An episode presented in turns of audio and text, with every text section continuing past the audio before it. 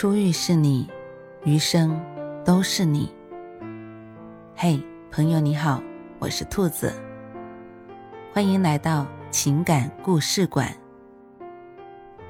在这寂静的夜里，愿兔子的声音能够陪伴你，温暖你。兔子与你在一起。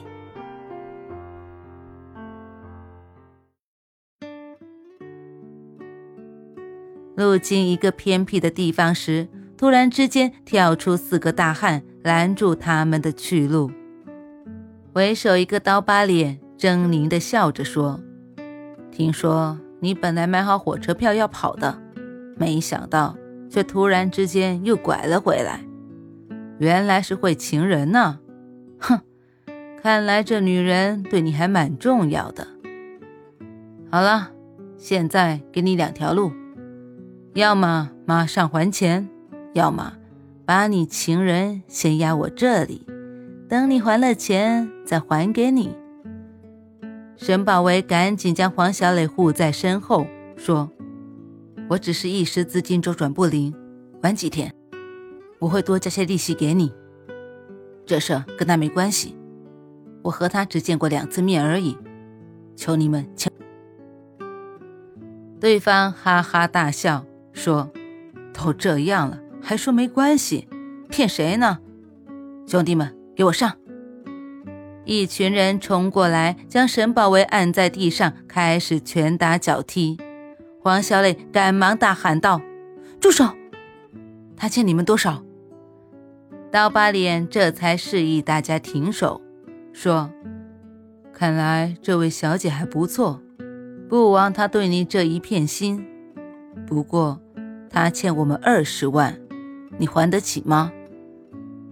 王小磊说：“我银行卡里有五万，你再宽限几天，我给你凑够二十万。”刀疤脸说：“行，看在你这么仗义的份上，我就再给你们一天时间。”刀疤脸接过银行卡，又问了密码。这时，他的眼睛盯在了钻戒上，又说。钻戒不如也先压着吧。王小磊无奈，只好去摘钻戒。沈宝维却像饿狼一般扑了过来，一把将刀疤脸推开，说：“谁也不许碰他，不许碰钻戒，那是我们爱情的见证，不容许任何人来染指。”刀疤脸笑着说：“没想到你小子还挺痴情，不过我警告你。”如果明天还不了债，就要你的命。等这几个人离开，沈宝维对受到惊吓的黄小磊说：“对不起，都是我害了你，你快走。”黄小磊却说：“不，我已经把你当男朋友了，怎么能坐视不管呢？你不用担心，钱一定能够还上的。”沈宝维感动得热泪盈眶，谢谢你，等我资金周转开了，一定加倍还你。王小磊正要说话，身后脚步声响起，张海竟然大笑着走了过来。张海笑着说：“都说圣女是高智商、低情商的植物，果然没说错。你知不知道？”你千挑万选来的人是个骗子，王小磊愤怒了。你凭什么说他是骗子？就算他是骗子，我也心甘情愿。我不缺钱，缺的是一颗真心。好歹他还给我买了枚三万块的限量版钻戒，你呢？连一顿饭钱都舍不得掏。我最瞧不起你这种小男人。张海不以为意地摇摇头。可怜的女人呐，居然被一枚假钻戒玩得团团转。难道天下女人都宁愿被甜言蜜语的男人诓骗，也不愿意对一个诚实的男人虚心一点吗？我不是不愿意掏一顿饭钱，我只是不想助长你这种无视他人尊严的气焰而已。王小磊没再理他，只转头盯着沈宝维。沈宝维一反常态地说：“既然骗局被揭穿了，那我也不再演戏了。”王小磊吼道：“站住！”将钻戒摘下来扔给他，说：“把你的假钻戒带走。”沈宝维吃惊地说道：“你怎么就肯定这是假的？这可是我们俩一路……”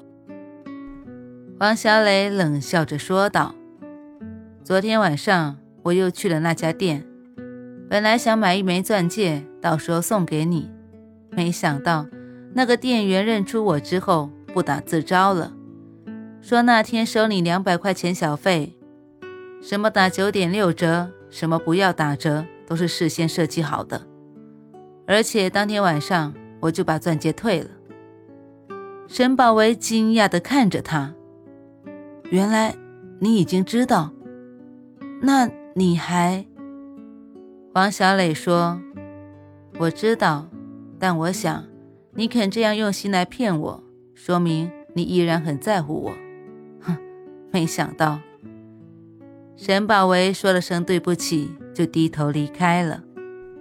张海走过来，将银行卡递给黄小磊。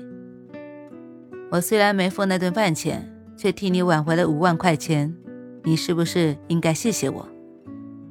王小磊没有接银行卡，他冷笑着说：“别演戏了。”你以为我看不出来，这所有的都是你策划的吧？沈宝维不过是奉命行事而已。你们俩对视的眼光，我看得清清楚楚。张海大吃一惊，尴尬地解释说：“我这样做只是想让你重新对我有好感，我还想让你知道，能够撬开你严寒外壳的人，未必就真心爱你。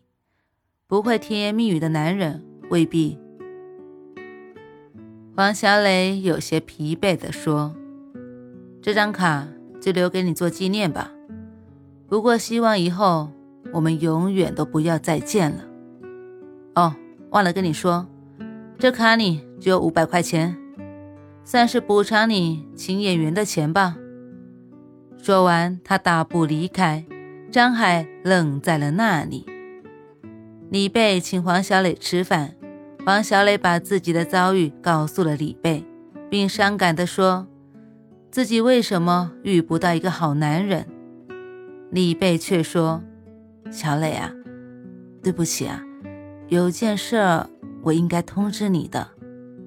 原来张海是李贝的远房表弟，李贝得知他依然单身，就有意撮合他和黄小磊。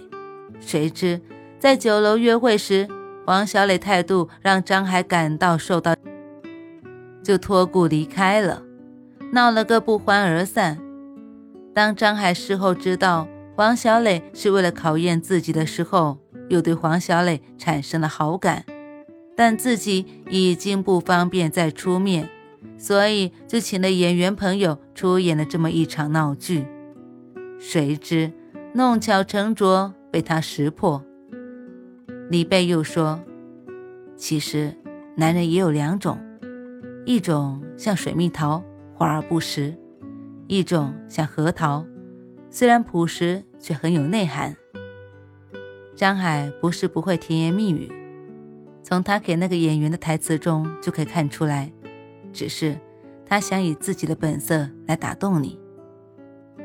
王小磊的心动了一下，他不愿意做水蜜桃。也鄙视只喜欢水蜜桃的男人，却从来没有反思过自己也只在意水蜜桃型的男人，从来没对核桃型男人多看一眼。怪不得一向没碰到自己的有缘人呢。想到这里，他的脸红了。他给张海发了一条短信：“两个核桃能碰撞出爱情的火花吗？”很快，短信传来一个字：“能。”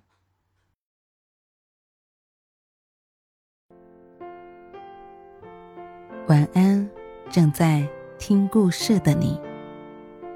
如果你喜欢兔子的声音，或者喜欢这个情感故事，别忘了多点赞、多评论、多打赏哦。